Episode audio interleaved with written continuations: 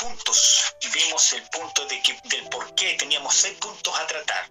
Por ejemplo, el primer punto era Cristo es superior porque es el unigénito Hijo de Dios. Ese título vimos que no se le da a nadie más, a ningún ser, a ningún ángel, le dijo Dios jamás, mi hijo eres tú.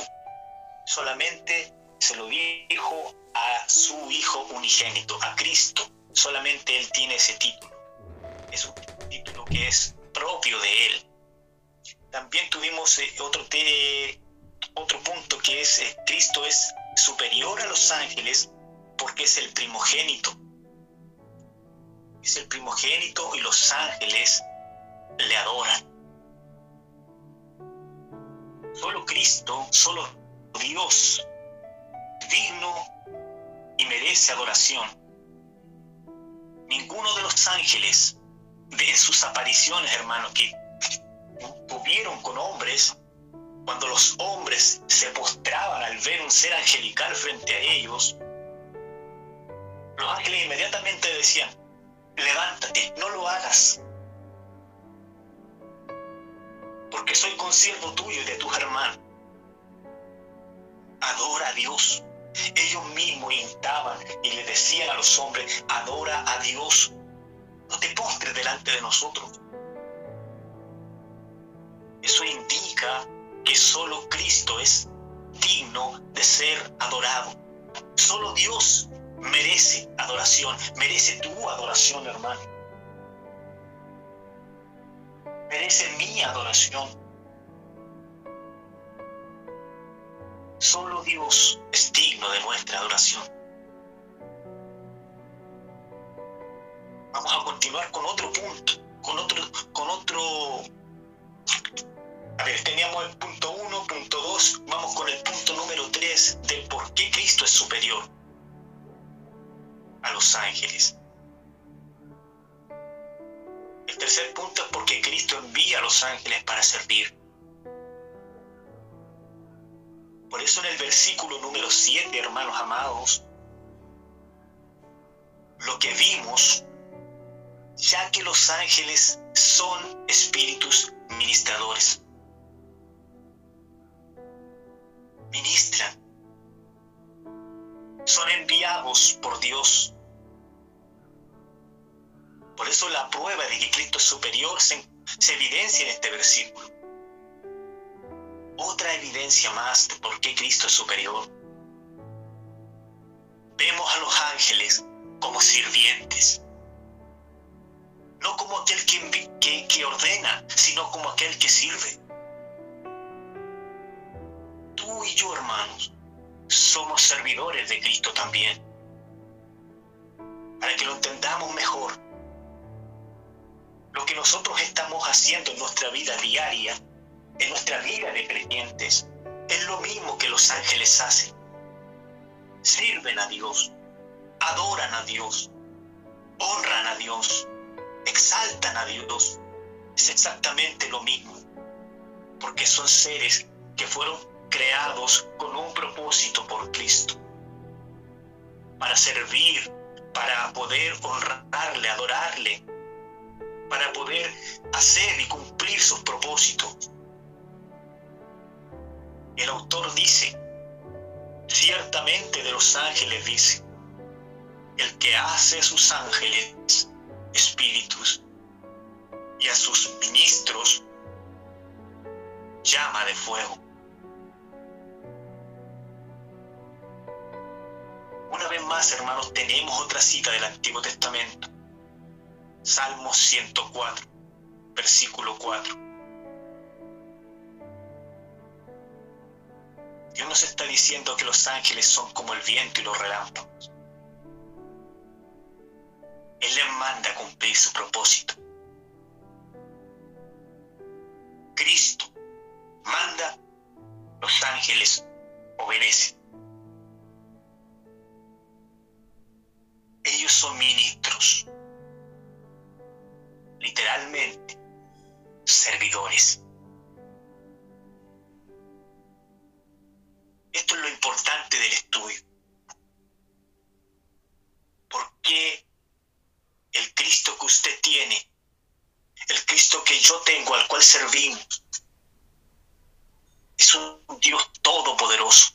Es un Dios que está por sobre toda su creación. Es un Cristo que está por sobre todas las cosas. Él tiene autoridad. Él delega responsabilidades. Pero Él está al control de toda situación. Nada escapa a su, a su propósito, a su voluntad, a su conocimiento. Como cuarto punto, Cristo es el soberano justo. Una evidencia más de la superioridad de Cristo sobre estos seres. Luego vuelve a hablar del Hijo contrasta el papel de los ángeles con la posición de Cristo en el versículo número 8.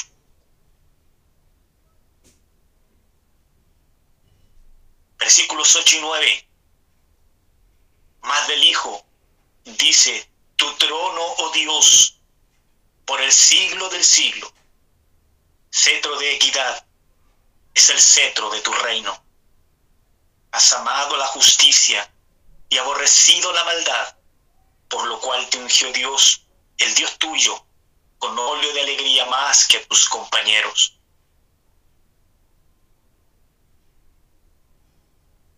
Bendito es el Señor, hermano.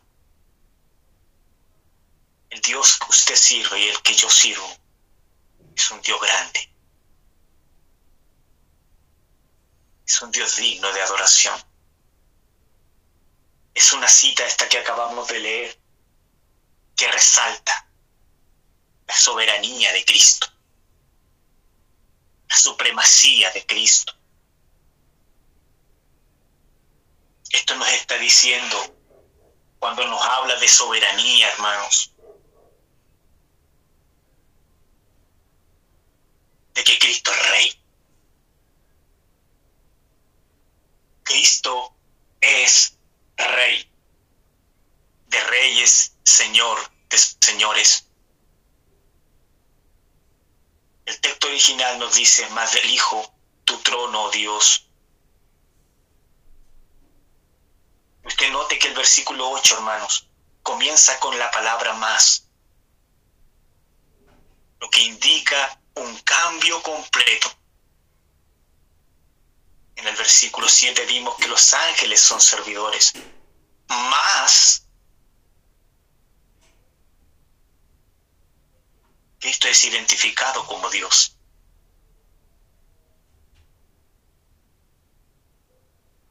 Porque si usted no cree que Cristo es Dios, estamos en un grave problema. Lo vimos en el versículo donde dice en Juan que en el principio era el verbo. El verbo era con Dios y el verbo era Dios.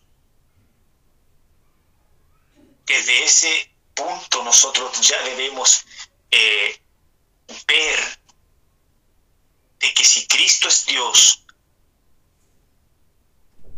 porque Él tiene toda autoridad. Porque si no creemos que Cristo es Dios, Vamos a pensar en un Cristo que es menor.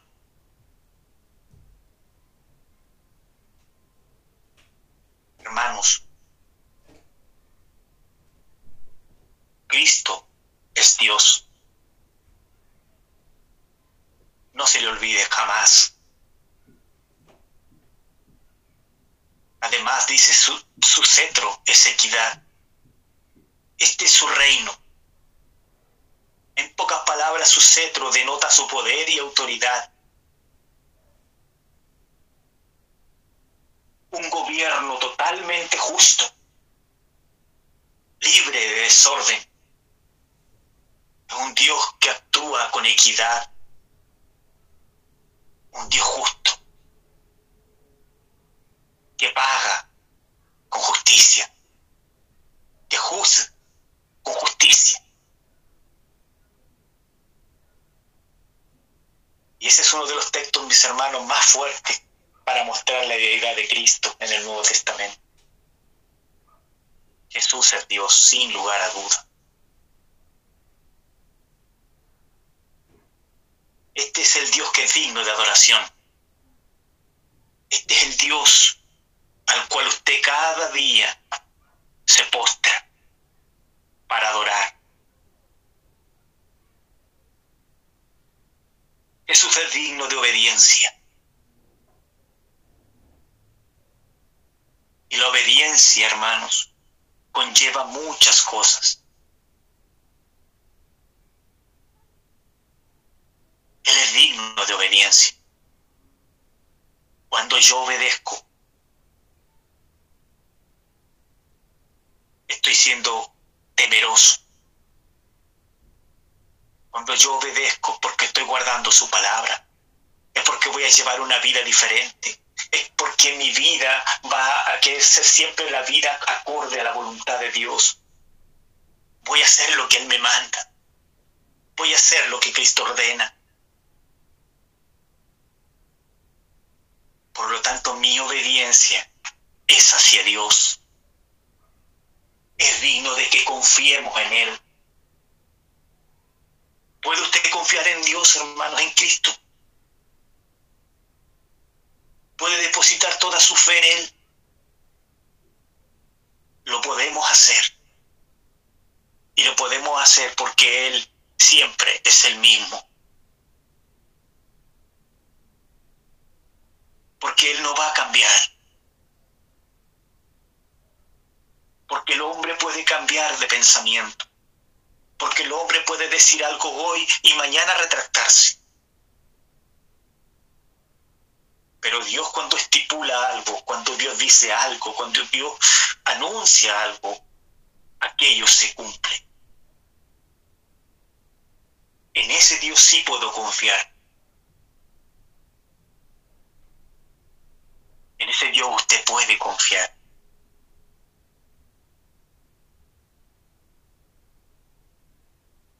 Hermanos, si Cristo no es Dios, la autoridad de las escrituras no se podría sostener. No tendría ninguna autoridad la palabra si verdaderamente Cristo no fuera Dios. Por eso la escritura tiene autoridad y poder,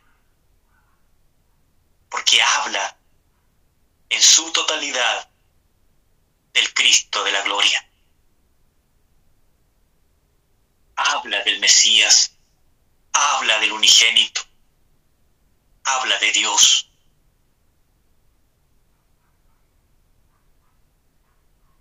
Versículo 9 dice, has amado la justicia y aborrecido la maldad, por lo cual te ungió Dios, el Dios tuyo, con óleo de alegría más que a tus compañeros ha habido una cierta confusión en torno a este versículo, porque en el versículo 8 vemos a Cristo referido como Dios. Ahora en el versículo 9 vemos que Dios ha ungido a Cristo. Y puede surgir una pregunta, hermano. ¿Cómo puede Cristo ser Dios y tener un Dios?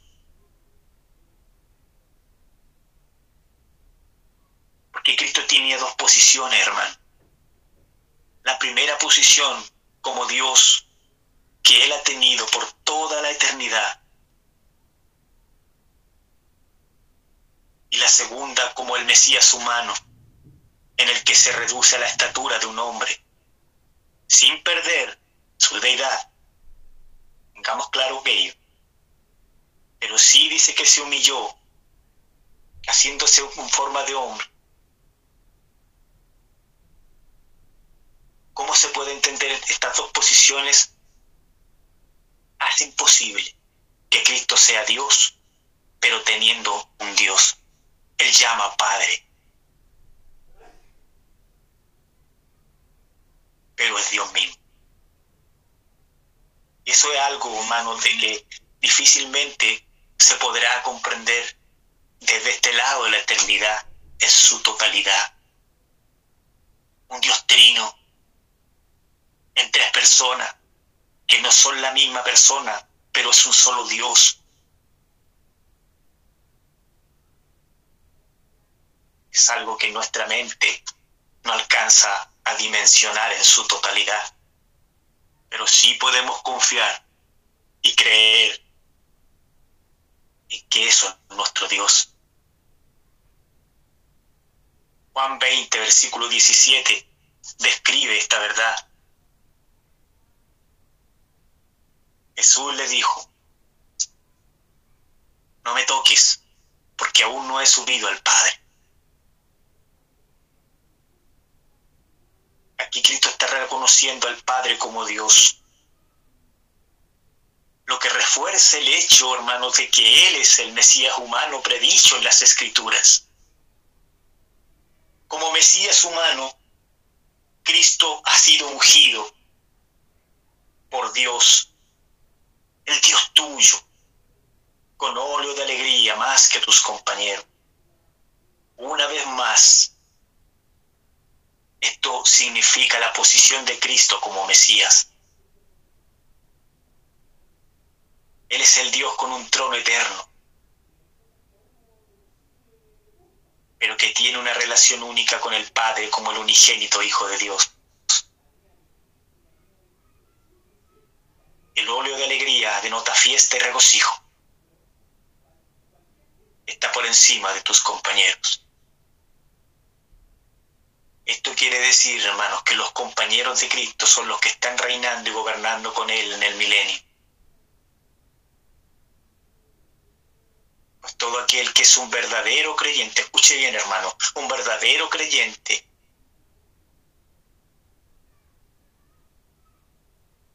encontrará gobernando con nuestro Señor y Salvador.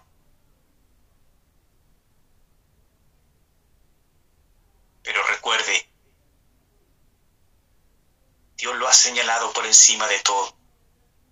Así que el que usted reine no será a un nivel igual que el de Cristo. Él es rey por sobre todas las cosas. Él tiene un título especial, una posición que nadie más puede tener.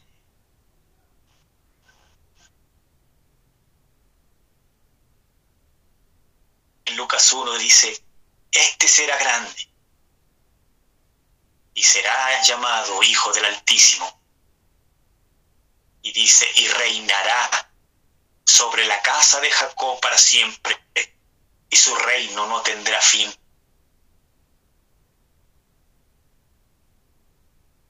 Él tiene un reino de justicia, hermano amado, porque Él en sí mismo es justo.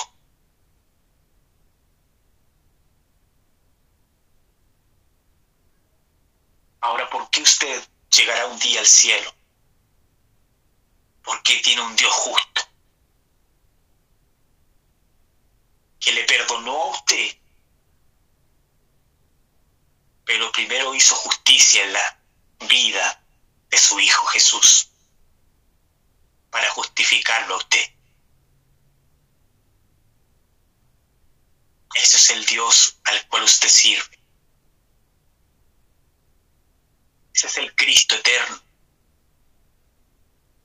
al cual adoramos, de quien hoy estamos hablando.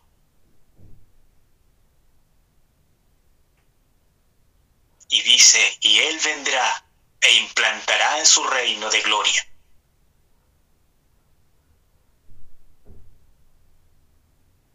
Él tiene un trono él es un rey soberano. No hay nadie más que Él. La soberanía, hermanos. La soberanía sobre todas las cosas.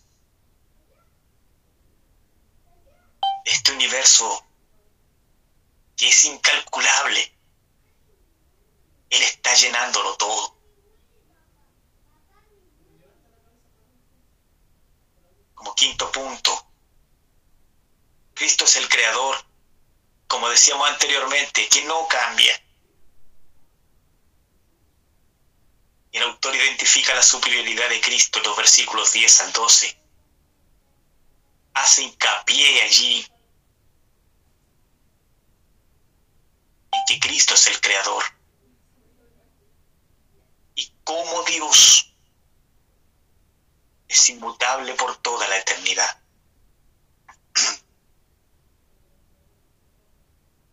De nuevo el autor cita el Antiguo Testamento. Salmo 102, hermano, versículo 25 al 27, con el fin de comunicar su mensaje a sus lectores judíos, dice, Oh Señor, en el principio fundaste la tierra, y los cielos son obra de tus manos. Ellos perecerán, mas tú permaneces. ¿De quién está hablando? De la tierra y los cielos que fundó al principio. Ellos perecerán, mas tú permaneces y todos ellos se envejecerán como una vestidura, y como un vestido los envolverás, y serán mudados, pero tú eres el mismo, y tus años no acabarán. Recuerde usted, hermano, que Cristo es el Creador. Así vuelve el autor a subrayar este hecho para demostrar que Cristo es muy superior a los ángeles y no solo son mensajeros, pues son enviados simplemente. Por el hecho de que Él los creó, Él tiene autoridad sobre ellos. Y les da funciones a cumplir.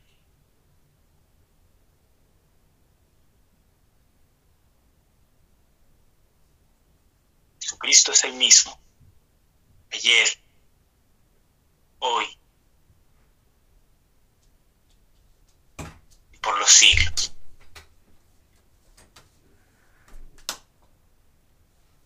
No es una bendición, no es maravilloso esto, hermano.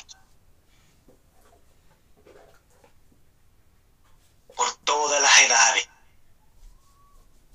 El mismo que estuvo con Noé, con Adán, con Moisés, con Elías, con Juan, con Felipe. Y hoy está con usted, hoy está conmigo.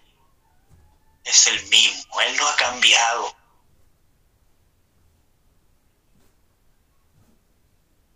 Él permanece para siempre. Apocalipsis 21:6, yo soy el alfa y la omega, el principio y el fin, el creador el Dios que hizo el mundo y todas las cosas que en él hay, siendo Señor del cielo y de la tierra. Él no habita en templos hechos por manos humanas.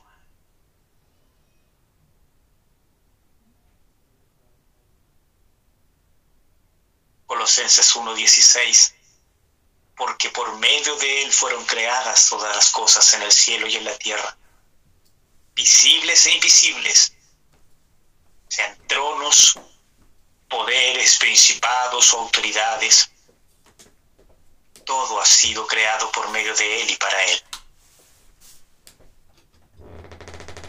Es decir, el Dios que usted tiene y yo tengo es un Dios con toda autoridad. Él cumple sus propósitos, tiene sus seres, sus enviados. Nada lo pilla al azar. Nada es al azar. Nada lo pilla al Señor. Él conoce todo lo que ha de suceder. Es el creador de todo lo que vemos, de lo que todo lo de lo que oímos, lo que sentimos y percibimos, hermano.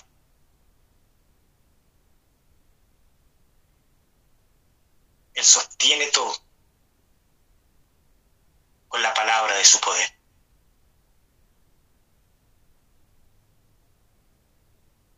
Si estas cosas, hermano, no, no provocan en nosotros gozo, si estas cosas no provocan en nosotros un deseo de, de honrar a este Dios, porque no hemos entendido a quién estamos adorando. Él no es como nosotros. Él no es como los ángeles. Él es superior. Él está por sobre todo. Él es el único creador. Solo Dios es capaz de crear. Muchas veces se dice que el hombre crea artefactos o crea eh, imágenes de talla o vasijas de barro, pero no es así. Solo Él es creador. No hay otro creador. Solo Él es capaz de crear cosas de la nada. Solo con poder de su palabra hizo todas las cosas. Dijo la luz sea hecha y esa fue hecha.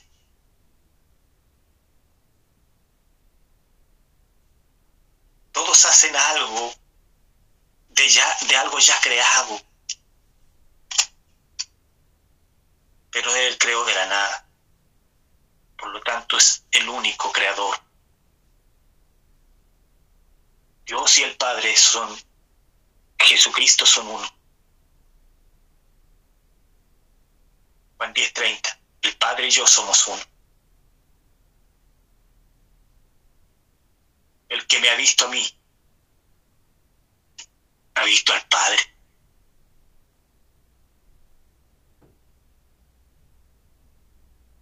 Juan 1.1 era el principio, estaba con Dios y era Dios, el Dios de la eternidad.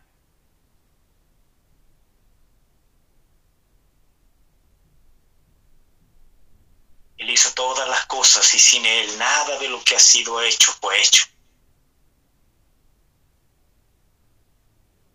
Todo lo que usted ve a su alrededor, todo lo que podemos palpar, todo lo que Él creó, tanto en el cielo como en la tierra, lo hizo por, para Él. Todo es para Él. La gloria es para Él. Él si nos creó a nosotros es para su gloria.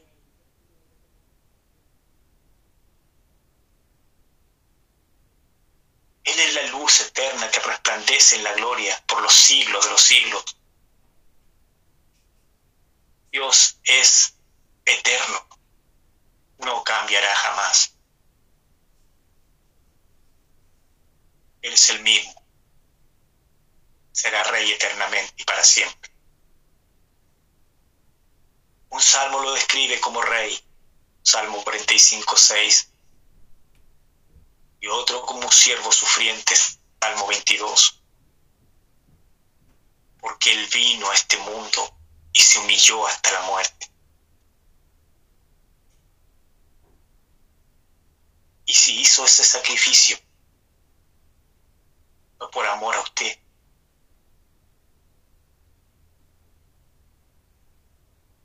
Si usted se pone a pensar que el mismo Dios haya sido encarnado, haya pisado esta tierra, el mismo Dios, Jesucristo, y lo hizo por amor.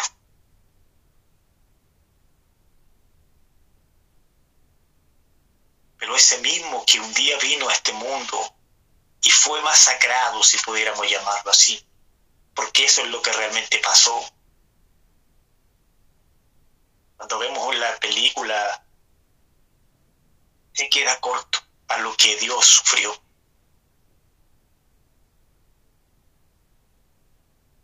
Pero ese mismo que un día sufrió cuando vino a este mundo, volverá, hermano ese mismo Cristo volverá glorioso, como rey, pues sus años no acabarán.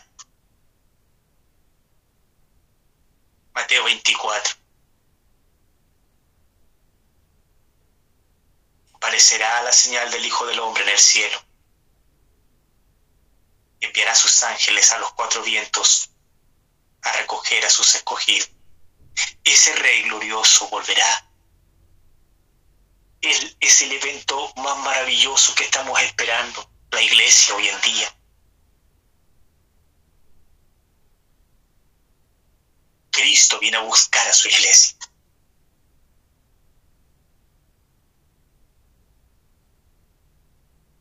Así nos describe, hermano, el Antiguo Testamento a nuestro Señor Jesucristo.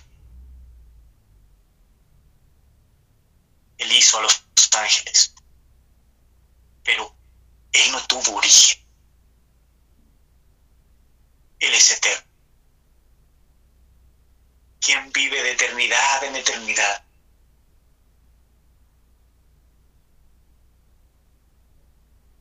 Jesús el Creador, pero Él sí hay algo que debemos entender, porque muchas veces hay una gran equivocación en esto. Jesús es el creador, pero Él está separado de su creación. El autor dice, ellos perecerán, mas tú permaneces. Este hecho es una declaración antipanteísta muy clara, hermano. Pues los panteístas creen que Dios es parte de la creación. Es decir, que Él se compone de todos los materiales que hay en el universo. Pero de acuerdo al Salmo 102, Él no es parte de su creación, es distinto a ella, es separado de su creación. Muchos dicen que Dios está en lo, tangible. Si usted ve una piedra, Muchos dicen que eso es Dios, que Dios está en la piedra. Pero eso no es así. Él está separado de su creación.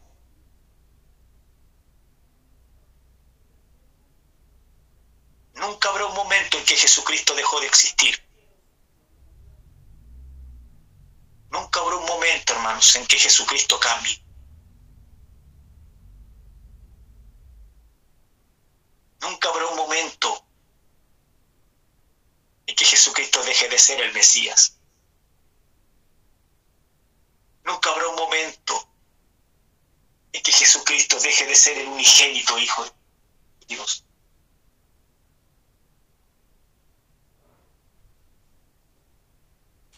Lo mismo no ocurre con su creación.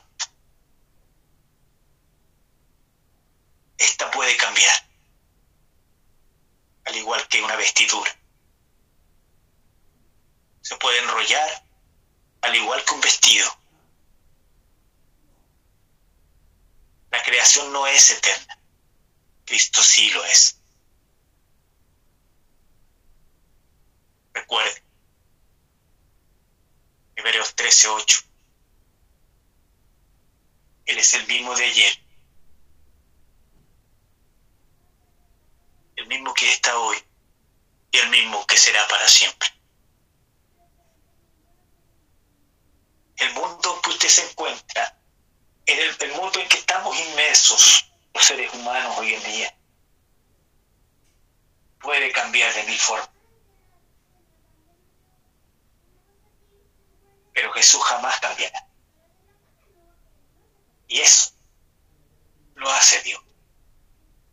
Esa es una característica divina. Por eso yo puedo confiar en Dios. Por eso usted puede confiar en Jesús. Porque si Él en su palabra prometió algo, eso se cumplirá. Si, si en su palabra dice que todo aquel que en Él cree será salvo, porque es así. Por eso si usted realmente ha nacido de nuevo, usted tenga esa seguridad por la palabra de Jesús que usted es salvo. Y habrá vida eterna después de la muerte. Porque Jesús lo ha dicho. Porque son palabras de autoridad porque no hay nadie que pueda oponerse a sus planes. ¿Quién arrebatará a las ovejas de la mano del Padre? Nadie las puede arrebatar de la mano. Es una declaración de Jesús.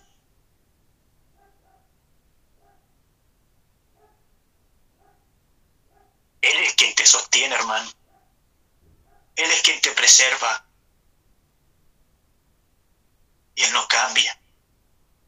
Su fidelidad no cambia. Yo puedo pensar algo hoy y mañana ya no pensar igual. Él no cambia. Eso provoca en nosotros confianza.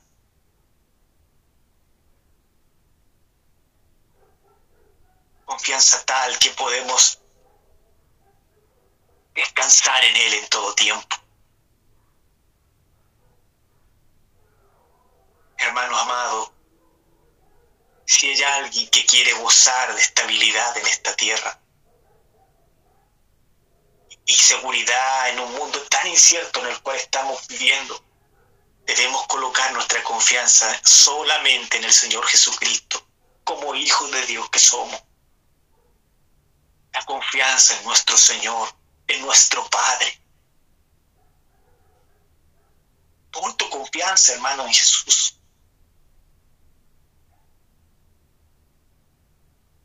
Deja tus angustias, entrégaselas a Cristo y pon tu confianza en Jesús. Después de todo, esta vida nada puede ofrecernos que valga la pena, que se pueda comparar siquiera a lo que Jesucristo representa en nuestra vida porque todo lo que yo tengo, lo que usted tiene, lo que pueda llegar a tener, va a terminar un día. Pero su relación con Jesucristo será eterna.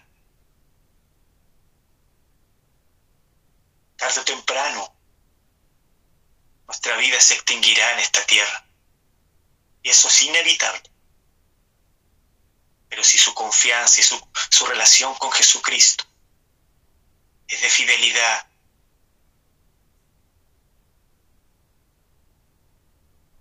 Él es fiel. Él es fiel. Y estará siempre junto a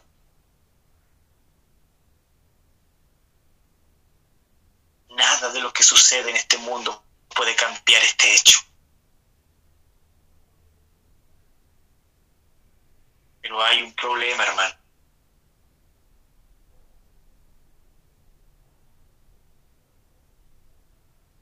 Hay gente que pone todas sus esperanzas. Quizá muchas veces hemos sido nosotros partícipes de estas cosas. Y hay que tener cuidado, hermano. Pone todas sus esperanzas, sus sueños, sus anhelos, sus planes. En este mundo y han depositado su confianza en algo que se va desgastando con el tiempo.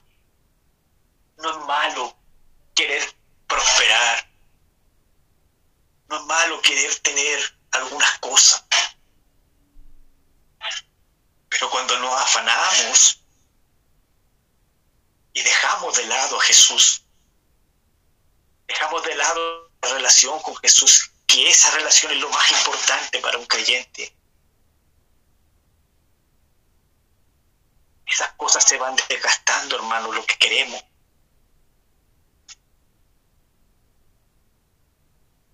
Esas cosas no estarán aquí en el, en el tiempo más. Perecerán. Más Cristo y tu relación con Cristo permanecerá para siempre.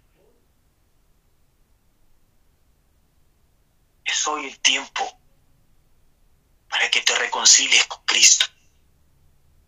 Es hoy el tiempo para que busques Cristo. El día de mañana no pertenece, no nos pertenece a nosotros. Es esta la noche propicia para que te acerques y te reconcilies con Jesús.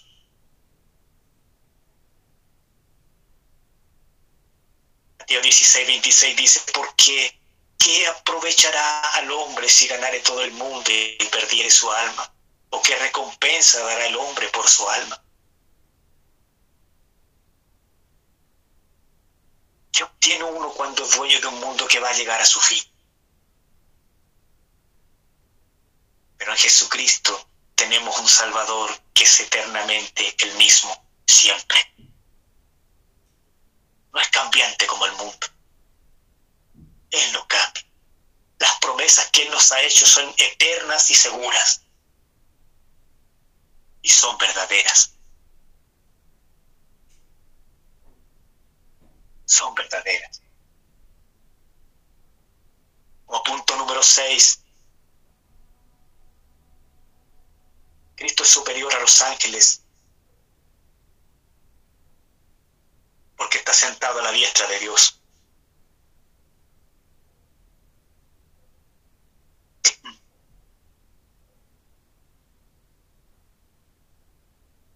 Una cita del Salmo 110, versículo 1.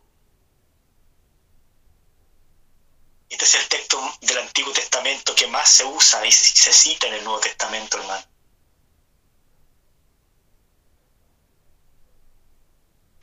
Dice Jehová, dijo a mi Señor, siéntate a mi diestra hasta que ponga tus enemigos por estrado de tus pies.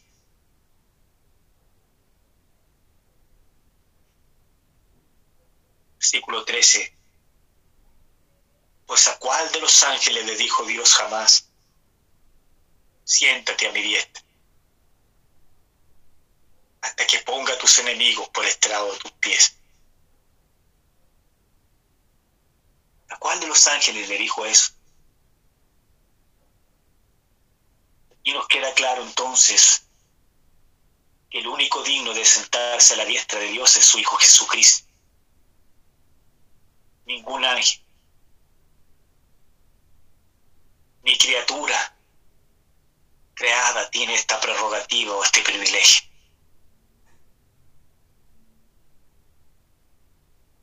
Palabras que están en consonancia con lo que ya nos dijo en el versículo 3 del capítulo 1 de Hebreos. Después de llevar a cabo la purificación de los pecados, se sentó a la diestra de la majestad de las alturas. La Biblia dice en Hechos, hermanos 7, 55 o 56, en relación a esto, que Esteban cuando le dio recuerda la historia de Esteban, cuando estaba siendo apedreado allí. Dice que vio a Cristo sentado a la diestra de Dios. Allí donde Él ascendió, allí está hasta el momento. Él está allí en este momento. Cuando todos sus enemigos queden al estrado de sus pies, se destaca entonces que Jesús es el Rey. Es el Rey vencedor. Él es a quien nosotros vemos en el trono sentado en Apocalipsis. Los reinos de este mundo han venido a ser del Señor y de su Cristo. Y Él reinará por los siglos de los siglos y sus enemigos quedarán a sus pies. Apocalipsis 11:15. Esta imagen es en referencia a una práctica, hermanos, a una costumbre que se produjo en los tiempos antiguos, los tiempos bíblicos. Nosotros la vemos en todo el Antiguo Testamento. Cuando, cuando un rey era derrotado en la batalla, este era llevado ante el vencedor donde él yacía en el suelo. Y el vencedor pondría el pie en su cuello, que simbolizaba la posición de victoria y la derrota de su oponente. Es decir, el que quedaba derrotado, el vencedor colocaba su pie en el cuello del perdedor, del derrotado, como símbolo de posición de victoria en la batalla. Lo mismo se aplica aquí a Cristo. Todo aquel que se opone a Él comparecerá ante Él y se someterá en el día de su victoria. Porque el juez se sentará y serán abiertos los libros.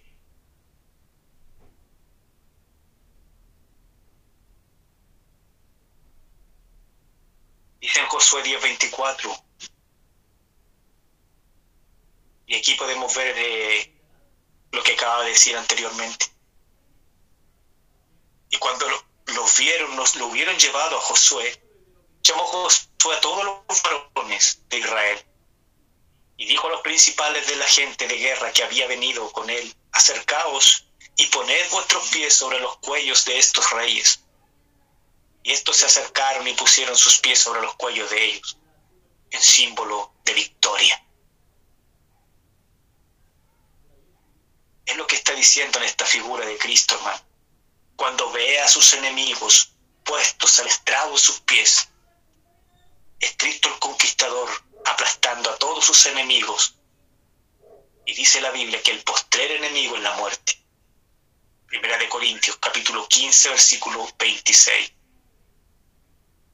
Hermanos, hasta la muerte va a quedar vencida a los pies de nuestro Señor Jesucristo. Hermanos, recuerde usted que Cristo resucitó al tercer día. Venció la muerte allí en una forma. Se levantó venciendo a la muerte. Pero también la muerte será destruida para siempre. Porque allí donde usted va y yo voy, no existe la muerte. La muerte será destruida para siempre. Y ese es el postre enemigo que será destruido. Será enviada el lago de fuego que arde por los siglos de los siglos.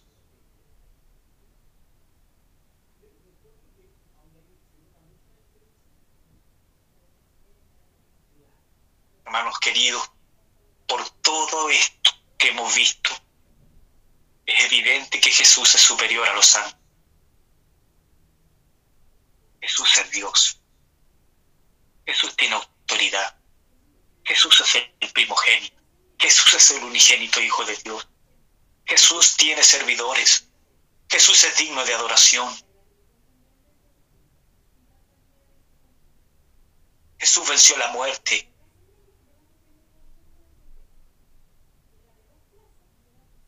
Jesús se sentó a la diestra del Padre en su trono. Cristo volverá a buscar su iglesia.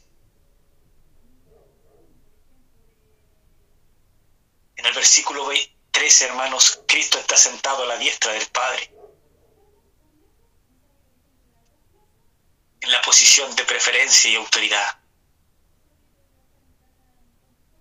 Ahora, ¿cuál es la posición de los ángeles? Nuevamente el autor nos dice, no son todos espíritus ministradores enviados para servir a favor de los que serán herederos de la salvación. Este funcionamiento de los ángeles. Esta es la labor de los ángeles.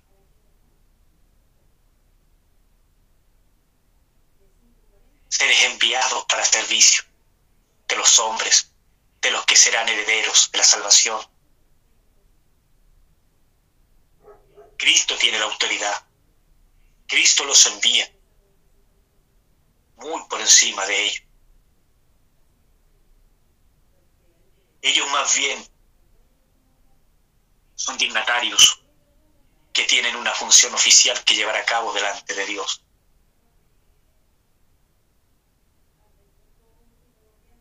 Y esta función que ellos cumplen, servicio a favor de los que serán herederos de la salvación, ellos hacen lo que es necesario para aquellos de nosotros que estamos a punto de recibir la salvación eterna. El autor nos demuestra su punto. Cristo es superior a todos en todos los aspectos de su existencia. Esta es una de las razones por las cuales el nuevo pacto es muy superior al antiguo.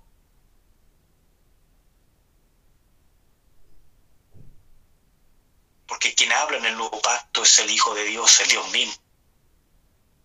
Y es digno de adoración y, y Él ha revelado todas las cosas.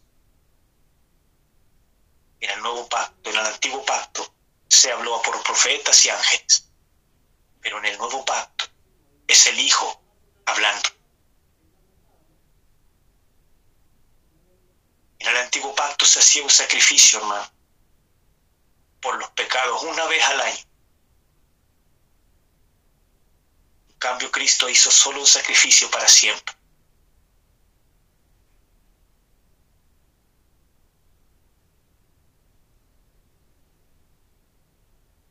es una insensatez apartarnos del Evangelio para seguir otra corriente u otra cosa u otra enseñanza, por así decirlo. Tenemos, hermanos, la palabra profética más segura. Tenemos el Evangelio de nuestro Señor Jesucristo. Las palabras reveladas en la Escritura, que ya no puede ser añadida nada ni quitada nada esa es la óptima revelación de Cristo. No nos apartemos de la escritura. En conclusión, dos cosas, hermanos. Una, tiene la palabra de Dios. Como le decía anteriormente, no nos apartemos de la escritura. ¿Cómo usted y yo podemos saber qué es lo que Dios quiere de nosotros, para, para nuestra vida? ¿Cuáles son sus propósitos para con nosotros? A través de su palabra. Solo a través de su palabra yo puedo, yo puedo saber lo que Dios quiere de mí. Allí Él me habla de su palabra, me habla, me aconseja, me, me corrige. pues su palabra tiene autoridad. Y es una palabra que se cumple. Y no hay nadie que pueda cambiar.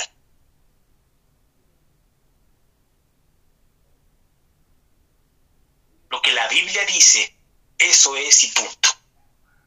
Eso se cumple. Tratan de ordenarla y acomodarla a su conveniencia para llevar una vida más relajada, para vivir a su manera.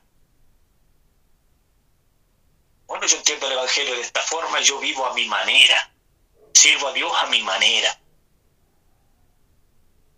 No, hermano, no, hermana. Si la palabra del Señor me dice que no debo mentir, yo debo si allí me dice que el adulterio es pecado, es porque es pecado.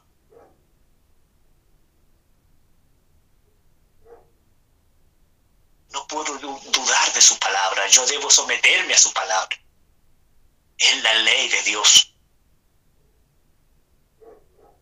Debemos estar conscientes, hermanos, y entender que cuando Dios habla, no es para algunos solamente, muchas veces pensamos que cuando Dios está hablando, se lo está diciendo a mi hermano, se lo está diciendo a X persona.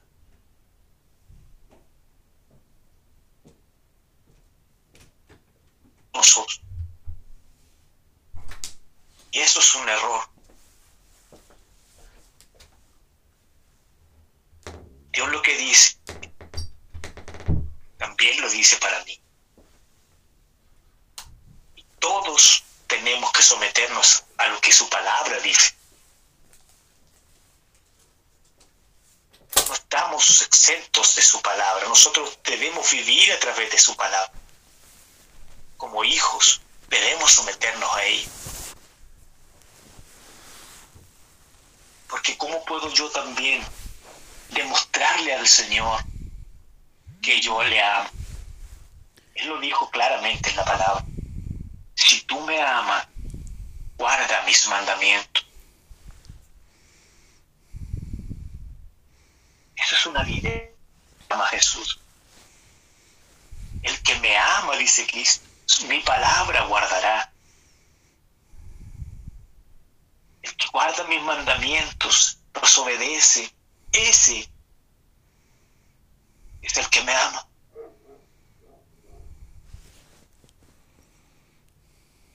En otras palabras, Dios nos está, eh, eh, Dios nos está diciendo, hermanos, de que nuestra forma de demostrarle que le amamos es guardando sus palabras, sus mandatos.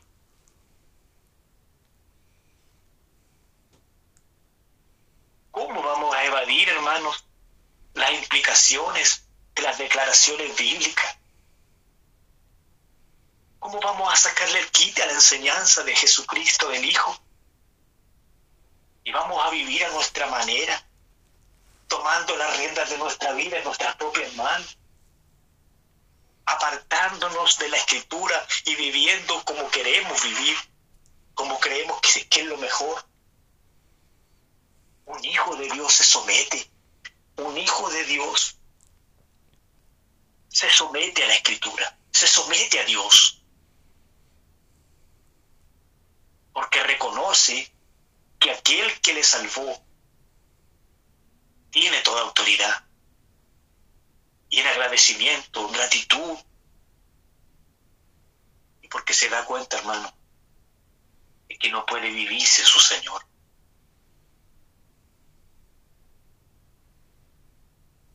Aprovechamos hoy debidamente, hermanos, el gran privilegio que tenemos todos en nuestro hogar de, tener la escritura y poder leerla cuantas veces queramos. Otros no tienen esta, esta posibilidad que, que, usted y yo tenemos hoy. Muchos tenemos tres, tres Biblias en la casa, otros no tienen siquiera una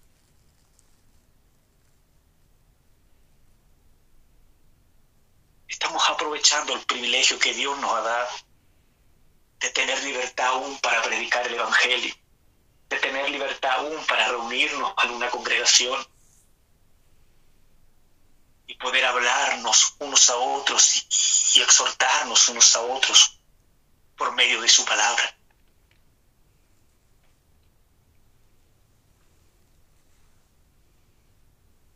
También veamos, hermano, algo de nuestra relación con Jesús.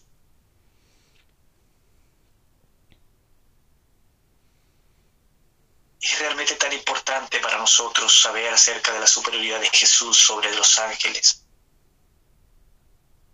Es de, importancia. Porque el Espíritu Santo dejó un tema como este a gente que estaba en peligro de apostasía, como era lo, como hablaba el libro de Hebreos.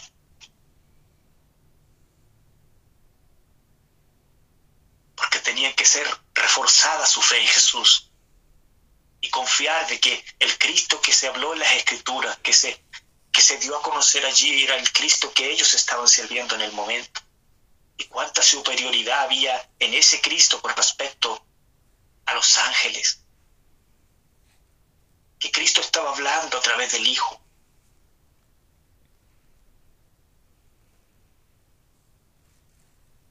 que precisamente, hermano, era eso era lo que necesitaban escuchar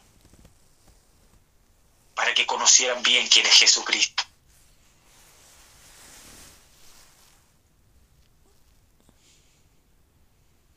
Pregunta para nosotros.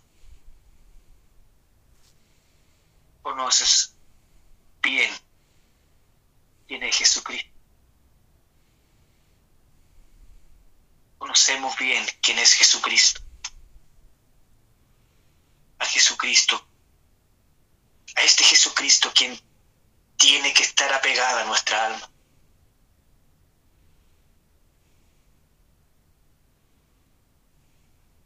Conocemos bien quién es Él.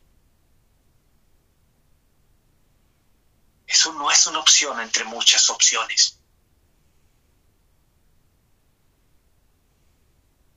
Es la única opción. No hay otra. Él es Dios hecho hombre. Y escúchame bien, hermano. Es la única vía de salvación para la humanidad.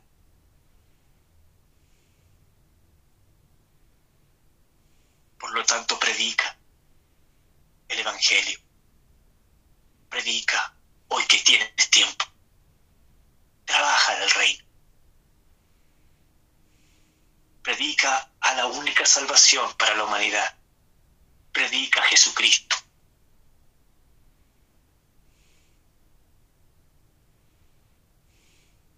Es el único camino al cielo. No está María ni San Pedro.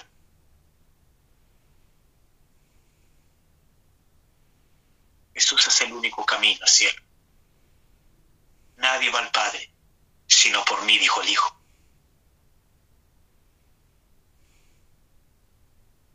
Tú puedes colocar tu salvación en sus manos, hermano. Pon tu eternidad en sus manos. Descansa en Él. Rinde tu vida a Él. Deposita tu confianza en Él. El perdón se encuentra en Él. La reconciliación con Dios se encuentra por medio de Él.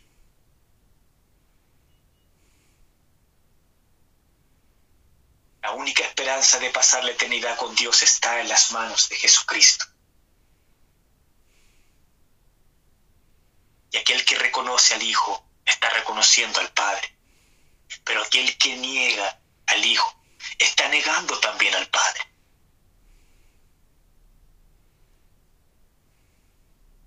El Padre le ha declarado, el Padre le ha dado a conocer.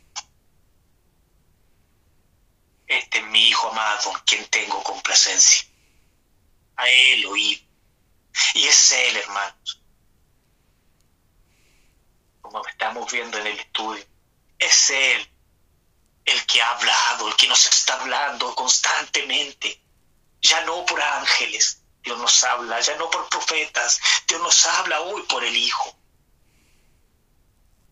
No desatendamos este llamado, no desatendamos esas palabras maravillosas, las únicas palabras que pueden edificar nuestra vida, las únicas palabras que transforman nuestra vida. Bendito Evangelio. Nuestra alma está en juego. En nuestra alma, hermano. Como le decía el otro día en la oración, no es un cuento. Esto no es por si acaso yo voy a servir. No. Esto es real, esto es verdadero en nuestra alma. Un alma valiosa para Cristo. Y si Él es la única esperanza tenemos de pasar la eternidad con Dios, aferrémonos a Él. Podrá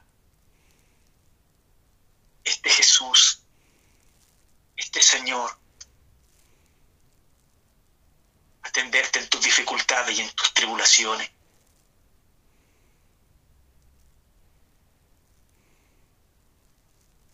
Pues Él conoce tus necesidades y tus limitaciones, pero también conoce tu corazón delante de Él.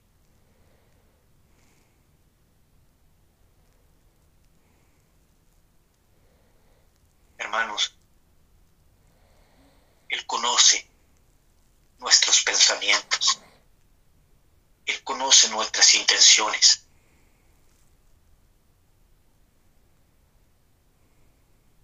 Si Él te preguntara hoy, como le preguntó a Pedro un día,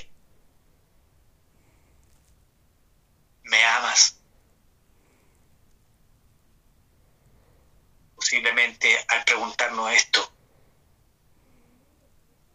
le diríamos con mucha atención, o al instante, Señor, tú sabes que te amo.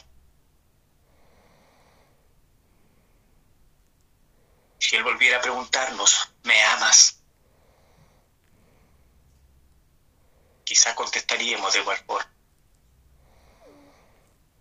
Pero dice que Pedro también, Dios le preguntó por tercera vez, ¿me amas, Pedro? Dice que Pedro se entristece. Que Jesús le diga por tercera vez si lo amaba.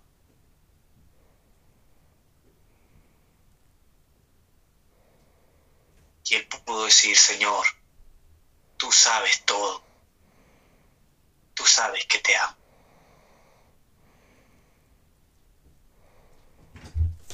Podremos decir nosotros, Señor, tú conoces todo tú sabes que yo te amo.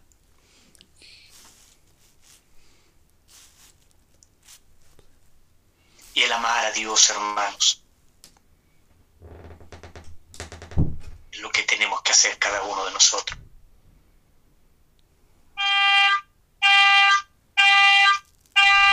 El amar a Dios significa rendir nuestras vidas a Él.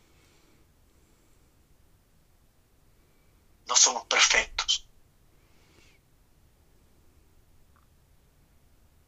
Pero sí con sinceridad le honramos, le amamos, a pesar de nuestras limitaciones. Y Él conoce nuestro corazón. Jesucristo es la respuesta que usted y yo necesitamos en toda circunstancia. Toda circunstancia Jesús es la respuesta. En medio de tus problemas y dificultades, en medio de tus necesidades, de tus, de tus temores, Él es la respuesta para ti. Él es la respuesta que necesitamos hoy. Hermanos amados, Dios les bendiga. Hasta aquí hemos llegado con el estudio de este día miércoles, en el cual hemos visto la inmensa superioridad del Hijo sobre los ángeles, sobre toda criatura. Él es el Rey, Él es Dios, y no puede compararse con nadie. Nadie se puede comparar al Hijo.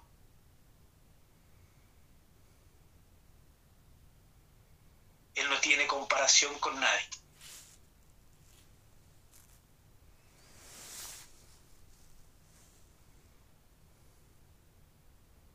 Hermanos, voy a contarle algo antes que termine. Un cierto, un cierto persona le escuché una vez, como no sé si cómo poder llamarle, donde le preguntaba a alguien la diferencia, eh, el antónimo de, lo, de otra cosa, de una palabra. Por ejemplo, decía el bien, el mal, lo bueno, lo malo. Llegó a un punto, hermano, donde le dijo, ¿cuál es el, el antónimo de Dios? Y él dijo Satanás. Y él dijo, no, eso es un error. Dios no tiene comparación.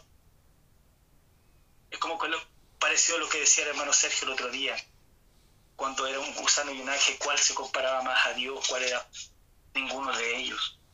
Dios no tiene comparación. Porque Satanás es un ser creado y Dios es eterno. Por lo tanto, no hay un punto de comparación. Por eso Él es superior a todo. Hermano, ese es el Dios que tú sirves. Es el Dios que yo sirvo. Hermano, que nuestro corazón se mueva. Se estremezca con esta verdad. Lo tenemos todo. En Cristo lo tenemos todo. Nuestra vida está segura. Nuestra alma está segura porque está en Cristo. Y Él no cambia. Dios les bendiga, amados hermanos. Si hubiese alguien que quisiera expresarse, hiciera algo, tiene la oportunidad, hermano. Dios le bendiga.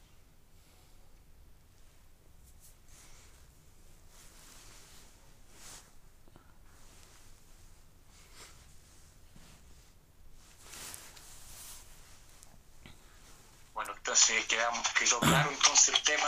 Esperamos que, bueno, que cada día, hermanos, usted se interese por la escritura. Amén. Se interese por, por aprender. ¿Hay alguien? Ah, amén, hermanos. Eh, Sergio, te bendiga. eh, gracias.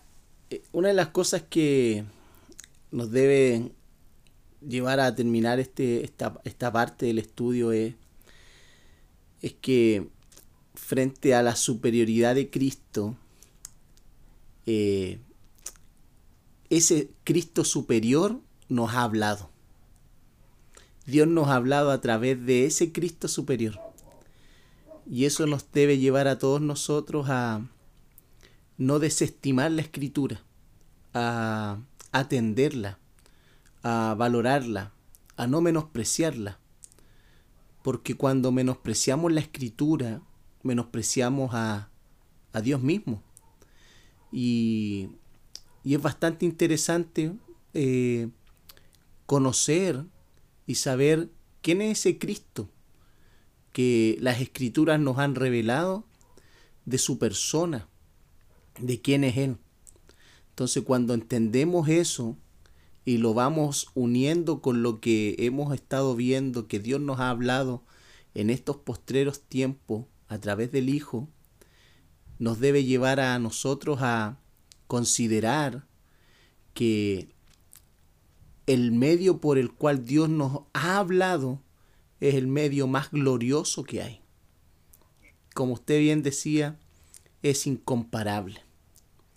Y que eso debe llevarnos a nosotros a, atender la escritura con reverencia. Yo no sé si muchos leyeron lo que compartíamos hoy, pero ese ejemplo de Saúl es un ejemplo que realmente nos debe llevar a todos nosotros a, a considerar, porque el, asunto no es si escuchamos la palabra, el asunto es cómo nosotros la oímos. Y cuando nosotros la oímos con la disposición y con el corazón inclinado, entendiendo, tendrá una repercusión muy distinta si la oímos con indiferencia, si la oímos desatendiendo o que otras preocupaciones o que otras cosas de la vida sean más atendidas que la misma palabra. Que para mí ha sido una bendición poder conocer un poco más de, de que Cristo es superior eh, a todo. Gracias hermano por, por lo compartido. Realmente, como dice tu hermano, Dios es incomparable y eso, como decía yo, para mí es, importante, para mí es, ha sido importante este estudio.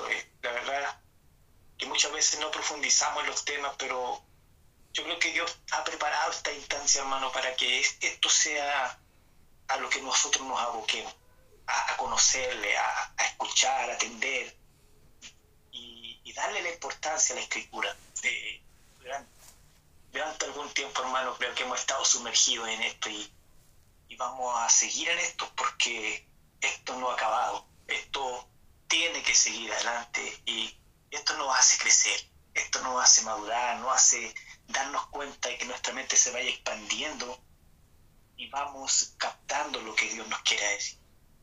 Que Dios les bendiga, hermanos. Eh, que tengan una excelente noche. Eh, y bueno, será hasta otra oportunidad. Dios les bendiga, gracias por su atención. Sé que han estado ahí, pusieron muchos pueden estar cansados, pueden sus trabajos, pero serán ricamente recompensados porque sus almas se edifican con la palabra. Dios se encarga de, colocar descanso en sus vidas y de que su mente se llene con estas cosas, hermano. Y no con cosas terrenales que, que, que no edifican, sino con palabra de Dios que transforma, que cambia la mentalidad del ser humano. Dios les bendiga y que tengan buena noche. Me despido. Un abrazo para todos. Bendiciones para todos.